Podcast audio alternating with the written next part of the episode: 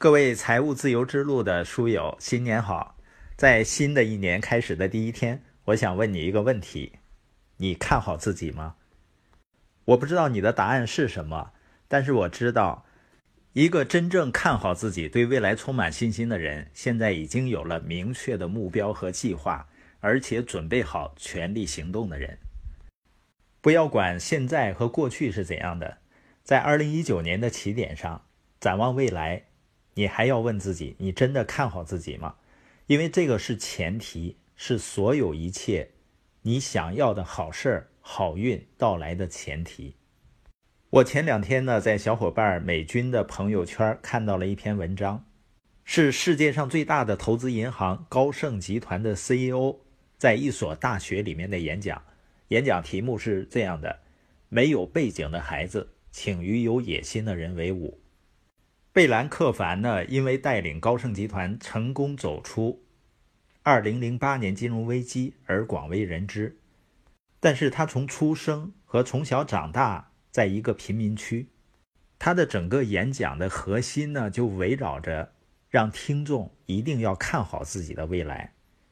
当他谈到他整个很大的家庭住在一个很小的公寓的时候，他每天晚上都会读书，阅读呢向他展开了整个世界。他喜欢读历史，尤其是传记，在传记里面，你总是能看到一个似乎是无足轻重的人，最终如何拥有与众不同的人生的。所以他说，不管是过去还是现在，传记最吸引我的一点是。书中的人物在自己生命的初期，也就是前五十页当中，是不会知道他会在第三百页的时候取得的成功。他们并不知道将会出现在自己面前的伟大。他对面前的这些大学生说：“啊，仔细想想这点吧，这是对你们自己未来的生活保持乐观的一个极好理由。你们所有人都仅仅在自己那本传记的前五十页。”还有几百页的路要走。贝兰克凡正是由于受到这些传记的启发啊，他变得更有野心了。他说：“野心是你内心的声音，告诉你可以，而且应该努力去超越人生的处境或者是限制。你必须克服障碍，扛住压力，打消自我怀疑。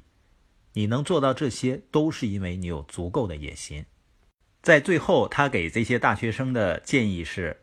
要明白，人生是不可预测的，所以不要自我设限，试试和那些一样具有野心的人为伍，让你置身于可以成长的环境中，在那种你不仅可以让自己进步，其他人也会推动你前进的环境。想想看，一个从贫民窟长大的孩子，最终呢，掌管世界上最大的金融机构的机会有多大呢？这也说明了那句话。心有多大，舞台就有多大。不可预测性实际上是生活中最伟大的一点。当你不断改变的时候，你周遭的世界也在跟着改变。所以，一个人看好或者不看好自己是没有办法伪装的。你的内心呢，最终会呈现在你的外表。每个人一生的财富和成就，始终都跟你如何看待自己有关系。而那种非常坚定的看好，就是不论经历什么都从不动摇。我想，一个看好自己的人，肯定是认为自己是一个值得的人，值得人爱，值得人信赖，值得有人陪伴，值得人投资。那这种深深的值得感，一定跟你不断的投资自己是有关系的，不断的去阅读，去听 CD。如果你希望财务自由，你就要听那些实现财务自由的人他演讲的 CD，不断的参加研讨会去提高自己。实际上，很多课程的重点是在帮你开窍。所谓开窍呢，就是忽然有那么一刻，你坚定的相信自己也可以做到。那些能够让你开窍的课程啊，比得到知识更重要。因为人如果不开窍的话，就变成一窍不通了。所以，一个随时愿意为值得的事情付出时间、精力、金钱、等待的人，一个愿意不断的投资自己的人，就培养了一种值得的气质。就像我们团队的所有小伙伴都坚信，我们能够在十五年影响一人读书、一千个家庭实现财务自由。